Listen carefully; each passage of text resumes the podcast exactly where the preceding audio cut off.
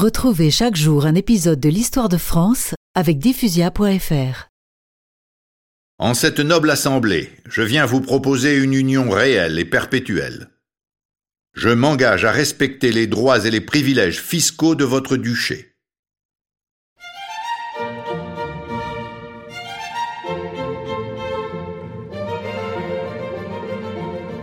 Le 6 août 1533, il fit couronner son fils à Rennes, qui devint François III de Bretagne.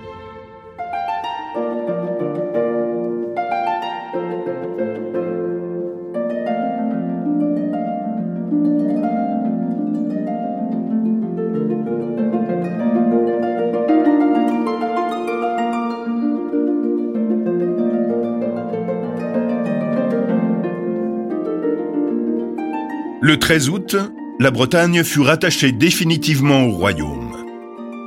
Cette réunion fut le symbole de la réussite de François Ier dans son agrandissement territorial, car il réussit là où son lointain ancêtre Charlemagne avait échoué.